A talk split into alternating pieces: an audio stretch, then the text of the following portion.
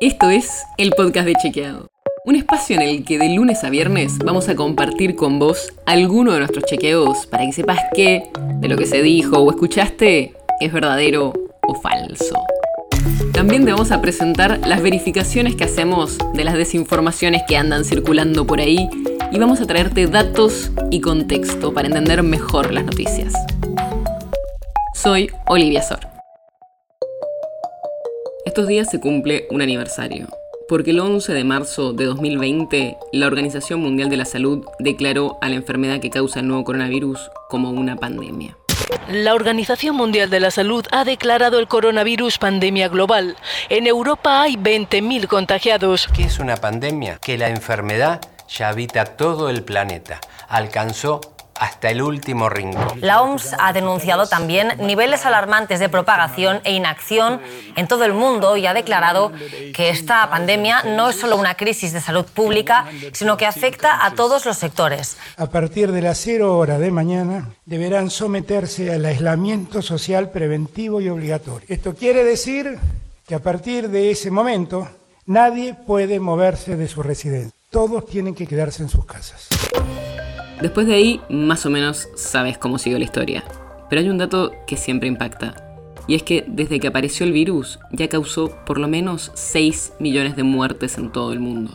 Y por eso en el episodio de hoy decidimos enfocarnos en el virus. Sobre todo pensar en todo lo que aprendimos en estos dos años, pero también darnos cuenta de qué es lo que todavía no sabemos sobre esta enfermedad.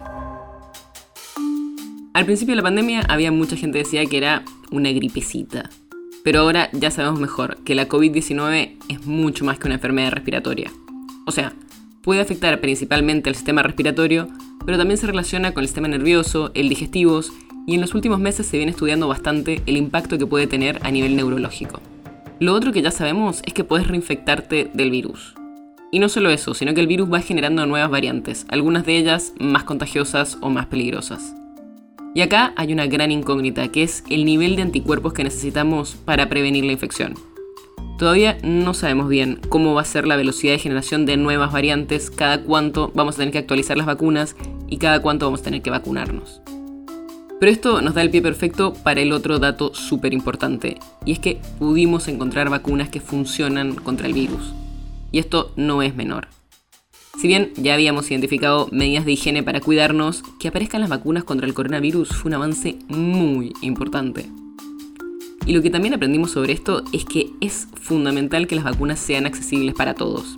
Y cuando decimos todos, no nos estamos refiriendo a todas las personas de un solo país, sino que tenemos que eliminar las barreras que hay en muchísimos lugares del mundo para así poder bajar la circulación del virus. Otro punto clave es la importancia de contar con tratamientos, pero que estos estén basados en evidencia científica.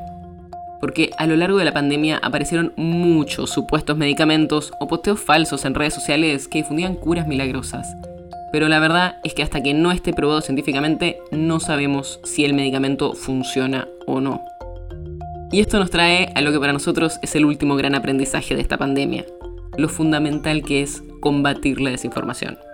Y sí, esto lo sabíamos de antes, pero en la pandemia lo vimos muy claramente. Gente que falleció por tomar supuestos tratamientos que en realidad eran líquidos tóxicos, o incluso gente que no quiere vacunarse porque se informó a través de un contenido falso. Y en este último punto todos podemos ayudar, así que no compartas información que no esté chequeada.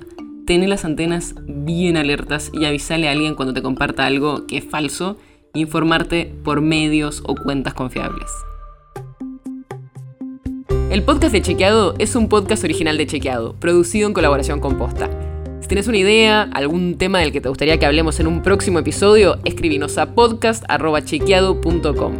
Y si te gustó este episodio, seguinos en Spotify o en tu app de podcast favorita y recomendanos a tus amigos. Si querés más información sobre esto o sobre otros temas, entra a chequeado.com o sumate a nuestras redes. Soy Olivia Sor.